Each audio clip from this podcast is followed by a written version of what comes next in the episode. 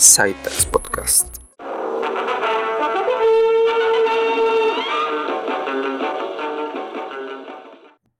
Hola Internet, yo soy Tax y este es el episodio número 12 de su podcast Saitax. ¿Qué vamos a hablar el día de hoy? Quiero empezar con eh, una película. Una película que en el episodio anterior me quedó pendiente, que esto, y estoy hablando de Intergalactic. La pronunciaba mal el episodio anterior, le decía Intergalactic, porque así se escribe, pero eh, pues se pronuncia Intergalactic. Y esta, película de Kid Cudi, que está en Netflix, con una animación basada muy, mucho en eh, Into the Spider-Verse. Y digo basada porque en su momento pensé que era el mismo estudio de animación, pero investigando vi que solo se basaron en ello. Entonces no es, no es los no son los mismos. Este, y esta película habla de es una rom-com, está protagonizada por Kid Cudi, el rapero, y Jessica Williams, que a esta actriz la podemos haber visto principalmente en Fantastic Beast, eh, Los secretos de Dumbledore, es la chica de color que ahí la meten en esta película que es parte del ministerio. Y también actúa Laura Harrier, Timothy Chalamet, Vanessa Hudgens y Jaden Smith, entre otros. Eh, pero estos son los más sonados. Se me olvidó aclarar. Es una película animada. No lo aclaré, pero creo que se intuye, se entiende por, por lo que mencioné de, Into the Spider-Verse. Y es una rom-com, como ya mencioné, que principalmente pues es una película animada para adultos. Porque sí se la pasan mucho fumando weed. Pero es una película que a mí en lo personal me gustó mucho. Aparte de la animación. Que como dije está muy inspirada en Into the Spider-Verse. Ya desde ahí yo creo que a cualquiera que le gusten las películas animadas le llamaría la atención. Este, pero aparte de, de, la animación, si te gustan las películas pues románticas, tipo chick flick podría ser, eh, esta película te va a gustar mucho. Porque principalmente yo diría que su argumento es que te da el mensaje de que puedes creer aún en el amor. En el amor como películas de los 2000, como de los 90, pero desde una perspectiva más actualizada, no, no, no tan machista. No tan machista, porque puede que sí tenga algunas cosas machistas, pero ya muy empoderada hacia la mujer, o sea, muy, muy ecuánime en ese aspecto, no como antes se, veía, y aludiendo a que los hombres también pueden sentir y, tener conflictos como una mujer, no como antes se, veía de que el hombre tenía que ser un dickhead y, o sea, un patán, y la mujer tenía que andar ahí detrás, andar detrás de él, pues esta película está muy moderna, diría yo pero con la esencia de que aún puedes creer en el amor tradicional, porque también digo, hay muchas variantes del amor, yo lo sé, más en la actualidad, donde no tienes que realmente estar en una relación formal, pero en el sentido tradicional, a eso alude esta película, que obviamente hay ahí una relación con una chica, donde ambos no saben si realmente quieren entablar esa relación, pero se empieza a dar, y luchan por mantenerla a pesar de obviamente hay ciertos obstáculos que suceden. Este pero está, está muy bonita. Y su mensaje yo diría que es principalmente ese. Puede ser un tanto predecible pero como si está eh, aterrizada en la modernidad pues en lo personal a mí me gustó mucho. Y a otra persona que, que le pregunté le comenté que la viera me dijo que también le había gustado. Este la trama sin dar muchos spoilers, va de un, de un artista callejero que tiene este personaje tipo Banksy, que, bueno, solo que Banksy es un artista que no... Bueno, el chiste es que este, este sujeto en la película tiene un personaje, ya como que su, su personaje que siempre raya en, Nueva York. Y un estudio de, de animación, como de, de cómics, lo contrata y le ofrece un, contrato para serializar a su personaje. Entonces, puede ser un artista callejero que se entiende que no tiene mucho dinero tal vez, pues pasa a tener una mejor vida, adquiere un departamento, renta un departamento en una zona más céntrica de Nueva York y empieza a codearse con otro tipo de personas sin perder a sus amigos que ya tenía. Ahí conoce en este mismo edificio a una chica que también resulta ser artista y de ahí empiezan a, empiezan a tener ciertos acercamientos. Está los diálogos y el guion aunado a el tipo de ilustración y los conflictos internos que logran transmitir es lo mejor de la película. De hecho, la animación en su momento solo visualmente se ve bien, pero hay ciertos detalles que se me hacen muy un tanto planos. Pero está muy bien, está muy bien eh, visualmente. Pero sí, cuando, cuando quieren demostrar los conflictos internos que tiene, sobre todo el personaje principal, este que se llama Javari, pues sí lo logran muy bien. Si bien no es una maravilla de historia, pienso que logra muy bien su cometido por el tema de creer en el amor, pero algo que también tiene es que en las películas de las décadas pasadas había dramas exagerados donde, o sea, te quedabas así como que, por favor, o sea, con que le diga esta persona a esta persona que no quería hacer tal cosa que, que hizo una confusión, se resuelve la película. Y eso eran dramas como que innecesarios que sucedían mucho antes. Y en esta película no se siente eso. Se siente como que más real. Este, si hay un drama, una confusión ahí. Pero lo siento que lo construyen muy bien. Este, otro punto que me parece importante mencionar es que siendo Kid Cudi, que a él, si alguien no, ha escuchado de él, pues es, el que canta la canción de Pursuit, Pursuit of Happiness de Steve Aoki, que es el tema principal de Proyecto X, una película muy famosa de 2012, 2010, por ahí. Este, si no la has visto, te la recomiendo. Eh, pero bueno, es un hip hopero, rapero, pues muy famoso que hace pues un estilo muy de hip hop tradicional, por así decirlo.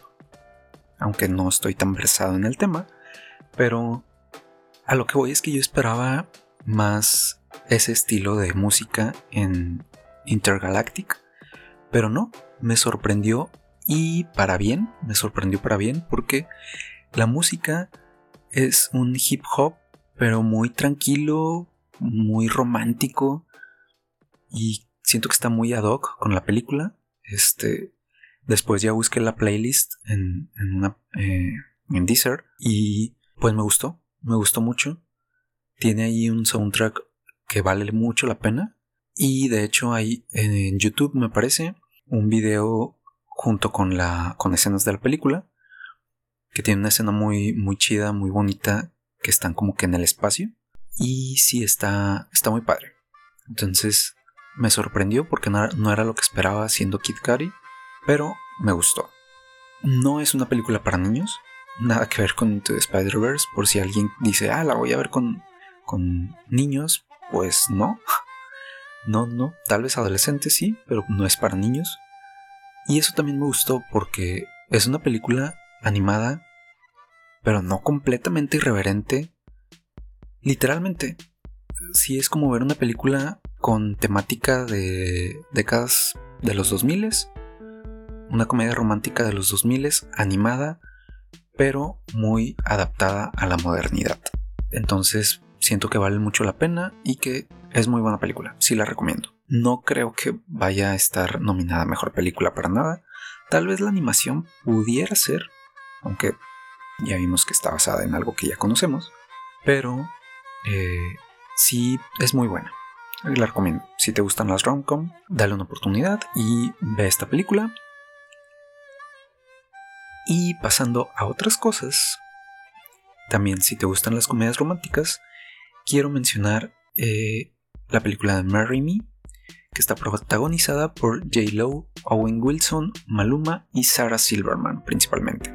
Esta película, si ves el tráiler, ya sabes básicamente qué es toda la película, qué esperar básicamente. Pero también me gustó que similar a Intergalactic está muy bien adaptada a la modernidad y de igual modo sin dramas estúpidos. Creo que estúpidos es la mejor palabra. Porque así como mencioné antes. O sea, no hay, no hay algo que te quedes así como que. O sea, se puede resolver en tres minutos la película si personaje A le dice a personaje B que no quería hacer esto. Pero no, aquí la, trama en Marry Me gira en torno a que J-Lo eh, es, un, es la de las mayores estrellas de pop en la actualidad y se va a casar con Maluma. No recuerdo sus, los nombres en, en, la película, sus personajes, pero se va a casar con Maluma y van a hacer el evento disque del siglo, le llaman, eh, transmitiendo su boda en vivo. Pero justo el día de la boda, justo en el momento que está el evento, salen unos videos de que Maluma engañó a J-Lo con su asistente de ella. Este. Entonces ella, pues, dice obviamente que no se va a casar con él. Y por ciertas razones, el personaje de Owen Wilson está ahí en el concierto, siendo que es un inadaptado social en un sentido literal de la palabra en estos días, donde no usa redes, no tiene un smartphone, solo es un maestro de matemáticas de primaria, de hecho, o de secundaria, algo así, que solo da clases y ve por cuidar a su hija, siendo él un padre soltero. Por ciertas razones está ahí porque es muy amigo de la consejera escolar, que es Sarah Silverman, una estandopera, comediante de Estados Unidos, y obviamente le, le mete... Mm, es el personaje más cómico. Bueno, los personajes más cómicos, más que Owen Wilson. Que Owen Wilson tiene su, su carisma y como que verlo en las películas ya te da como que gracia. Este, pero bueno, es un inadaptado social que está ahí. Por ciertas razones está sosteniendo un anuncio. J-Lo, cuando se entera del, de que la engañan, ve a este personaje y dice: Me voy a casar con él aquí ahora porque yo me iba a casar ahorita. Le dice que venga y que si se casa con él, él sube y se casan técnicamente frente a todo el mundo en vivo. Y a partir de aquí empieza la trama. Suena completamente absurdo y estúpido la trama, pero sí me gustó que lo, lo abordan después bien, porque obviamente siendo una estrella de pop, hay rueda de prensa y le dicen de que qué esperabas haciendo eso, qué esperas ahora que ya técnicamente estás casada con él, o sea, qué van a hacer. Y me gusta cómo lo dicen y muy natural, muy creíble de que dicen, todo el mundo se casa a veces muy rápido y básicamente nosotros hicimos eso. No nos conocemos, ya nos casamos, pero nos vamos a conocer. Este, ah, bueno, esto después de que de que dicen que su representante de ella le dice que ok, ya hiciste tu tuviste tu mental breakdown, entonces ahora ya vamos a dejarnos de cosas y le damos dinero y que ya desaparezca. Y, él, y ella le dice, pues no, porque no lo intento. Y él se dan cuenta que él no es un patán, que es alguien pues un don nadie técnicamente, pero tampoco una mala persona, no lo hacen ver así, nunca mencionan eso. Entonces, este, pues lo intentan, por eso en la rueda de prensa dicen esto, de que pues lo vamos a intentar y ahí empiezan a tener una relación, pero está muy bien, muy creíble porque también te das cuenta que ella es una... Mm, tiene muchos conflictos como estrella pop, de que fluye y no sabe realmente qué es lo que quiere hacer con su vida, pero hace lo que le dicen y empieza a encontrar otro aspecto de la vida junto con este personaje. Pero pues ella creía que su vida con la otra estrella que es Maluma eh, iba a ser muy chida, entonces ahí obviamente tiene confusiones porque como que este sujeto todavía no se aleja completamente, pero tampoco forzándola. Entonces está, está padre, está dominguera para verla un domingo en la tarde, si no tienes nada más, si no sabes qué ver, vale la pena. Este, y pues es, siento que J. Lo y Owen Wilson y Owen Wilson tienen un carisma eh, muy agradable en pantalla. O sea, solo con cuando supe que iban a salir ellos, me llamó mucho la atención ver la película y me sorprendió. El único detalle que no me gustó es que al final tuvo una escena que dije, no, no, que no suceda, y sucedió. Una escena que, como a mitad de película, sucede algo con, bueno, no quiero dar spoilers, pero sucede algo con este.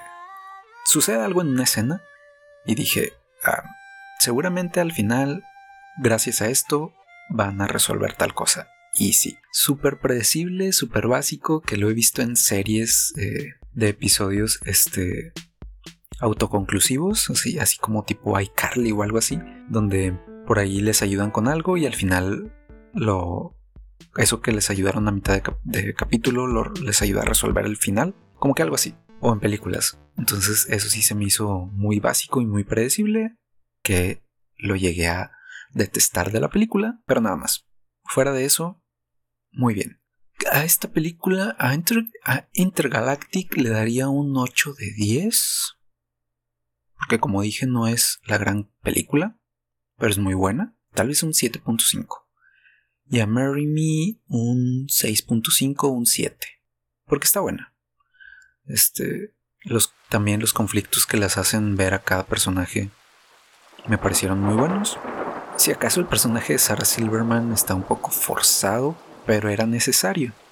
Pero ahí hay otro personaje que también es de la escuela, que también es muy cómico, y siento que él me gustó más todavía. Pero bueno, este, entonces esas son las películas que, de las que quería hablar en este episodio. Y también quiero hablar de Bleach, Bleach Thousand Years Blood War, que van hasta ahorita cinco capítulos y está muy genial. Muy, muy genial. La emoción que me dio el ver el primer capítulo después de 12 años. Ver algo nuevo de Bleach hace un par, hace cinco semanas. Eh, se mantuvo. O sea, el, personaje, el villano de, estas, de esta nueva saga, nueva y última saga, es, está muy, muy chido, muy... Siento que lo han logrado muy bien. Es como Aizen, bueno, si has visto Bleach, es como Aizen, pero sin todo el drama, las eh, redes que, teje de... Ay, ¿cómo decirlo? O sea, lo que concluye siendo Aizen al final, que te da miedo, la verdad, es este personaje desde el inicio. Lo que sí tiene es que Bleach siempre fue algo sangriento, aunque ahora que lo recuerdo, la sangre siempre era negra, creo. Bueno, no recuerdo bien, pero seguido los personajes tenían sangre oscura. Esta nueva saga es muy sangrienta. La verdad, no sé si sigue siendo el mismo estudio de animación que antes, pero es muy sangrienta. Algo gore incluso, pero se agradece porque no está. No es Chainsaw Man, por ejemplo, o Shingeki no Kyojin, que, que están muy. Bueno, sí, sí, son, sí es un poco así, pero no. No se enfocan en eso, vaya no es tan gore como Chainsaw Man o Shingeki no Kyojin, que sí, como que la escena le dan más segundos a la escena donde hay algún eh, alguna escena de sangre o desmembramiento o algo por el estilo. Aquí se ve rápido, de repente sí se ve la explosión de sangre o algo así, pero no se quedan con eso. También puede ser porque solo van a ser 13 episodios y tienen que aprovechar lo más que puedan los 23 minutos de cada capítulo, pero se agradece porque no se siente completamente gore, solo de que está densa. Está densa en ese aspecto, pero sí está muy chida. Y cómo va la trama evolucionando con cada capítulo, me está gustando muchísimo. Aún no estoy seguro si van a ser varias temporadas. Tienen que, porque va muy rápido. Y para lo, para lo que es Bleach, eh, si hubieran hecho, si, si la hicieran más larga, aún con relleno, me encantaría, lo hubiera agradecido muchísimo. Porque sí, el, relleno que tenía Bleach lo disfrutaba mil veces más que el de Naruto.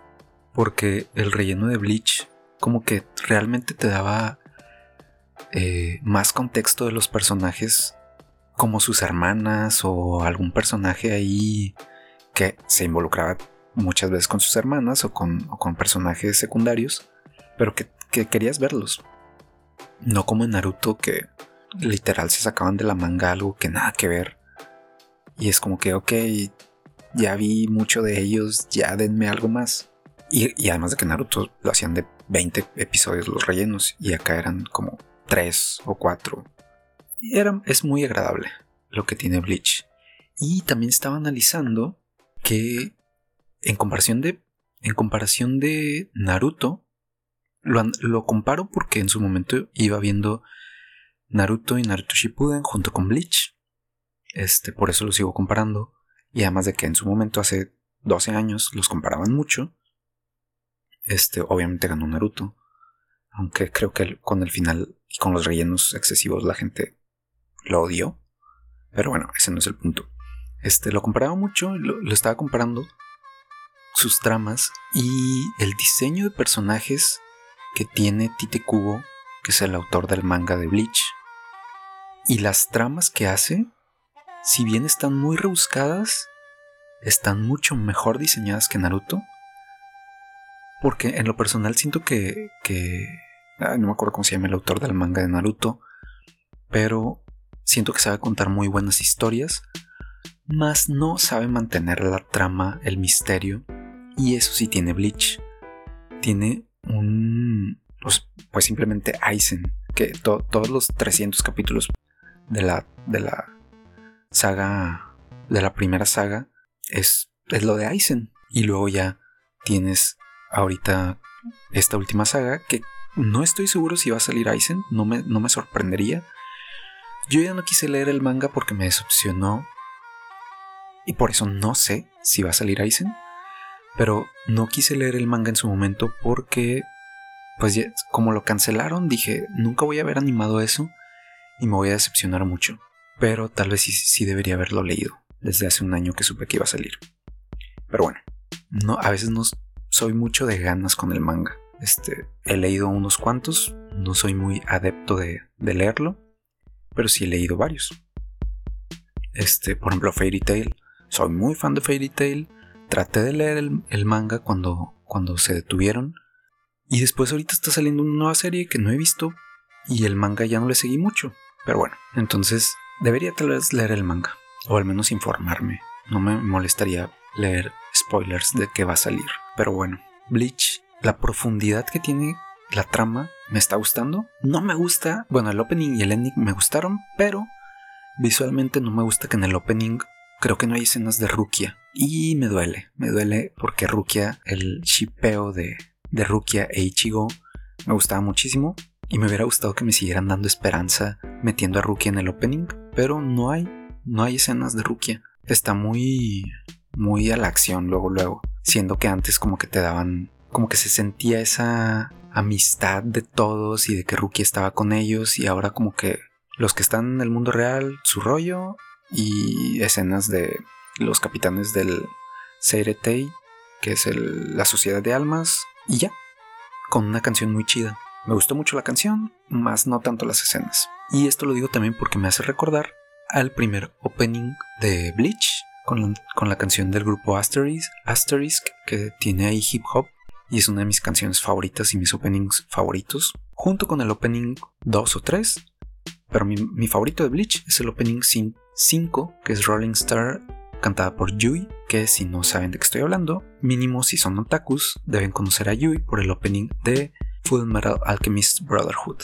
el primer opening. Y por ahí creo que el segundo también o algo así. Pero bueno, estoy dando demasiados detalles. Este, es que estoy muy emocionado hablando de Bleach. Y ya por último, hasta aquí voy a dejar el tema de Bleach. Van cinco episodios, muy chida la trama. Véanlo, de verdad merece mucho la pena. Va para opening, digo, para opening, para anime de la temporada, en lo personal. Porque Chainsaw Man, ah, ahora no voy a mencionar mucho, pero me gusta, pero siento que, que va... Le falta un poco de emoción tal vez. Tal vez. Solo las escenas se ven muy chidas. Pero en, trama tal vez como que se está quedando un poco corto. Es lo único que voy a decir. Eh, lo traje a la mesa por decir que Bleach yo diría que es eh, el, va a ser el anime de la temporada. Es muy subjetiva esa opinión, ya que además no he visto todos los demás. En otras noticias de anime, quiero mencionar que Kaguya-sama Love is War no lo he visto personalmente, pero está en mi lista dentro de los primeros que quiero ver. Y en esta la semana pasada, en esta semana, se acabó el manga. Este, se acabó el manga. Y también por ahí fue nota que su autor como que se hartó. Creo que fue su, su no, no fue su primera su primer manga, pero fue el que con el que se hizo famoso, pero como que no le gustó y anunció su retiro como mangaka. Triste noticia, siento porque fue, es un anime muy querido, muy, muy seguido. Tiene muchos fans. Yo creo que la, gente quisiera seguir viendo algo de él. Pero pues como que ya no quiso. Muy válido.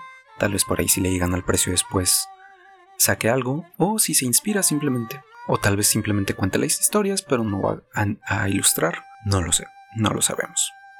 Esa es una noticia de anime. Y en otra nota, algo que me emociona también mucho hablar de esto es de Sword Art Online. Quien no conoce Sword Art Online es un anime Isekai. ¿Qué es Isekai? Que es de estos animes que el es de, es de, es de estos animes que el personaje se adentra en un mundo pues básicamente como de videojuego, tipo RPG. Y es un personaje muchas veces muy friki que ya sabe de videojuegos y se mete en estos mundos. Y yo creo que Sword Art Online es el Isekai, el que puso la pauta para todos los demás Isekai. Por ahí está Log Horizon, eh, Real Life, creo que se llama, este, y muchos otros muy famosos, pero Sword Art Online es la punta de lanza de estos, de estos animes. Y la trama va de, de que en el... Bueno, es que estoy emocionado y algo acelerado. La trama va de que en el año 2022, el 11, no, perdón, el 6 de noviembre, el 6, el día 6 del mes 11 del 2022, lo cual fue hace 6 días cuando estoy grabando esto, en, la historia, ese día se abren los servidores del videojuego Sword Art Online, que es un videojuego de realidad virtual, que para adentrarte en este mundo tenías que haber comprado el Nerf, Nerf Gear, que es un casco que te da toda la inmersión completa para el videojuego. Es un casco que te cubre toda la cabeza, por eso digo que es un casco. No es como el Oculus Rift o algo así de nuestro mundo actual, que solo es un visor. Este, ese día, el 6 de, noviembre, que por eso es la nota que ya sucedió el 6 de noviembre, la trama gira en que hay 10.000 personas que se meten porque era el videojuego más esperado, porque era, como que el que iba a iniciar con, con estos juegos de rol en realidad virtual. Y hay cupo para 10.000 personas. Este fue un evento así de que muy, muy famoso en todo el mundo. Todos querían su copia y solo eran 10.000. Y se abre este día, entran a jugar las 10.000 personas, pero cuando están jugando después de un par de horas, la gente se da cuenta que no puede dar logout.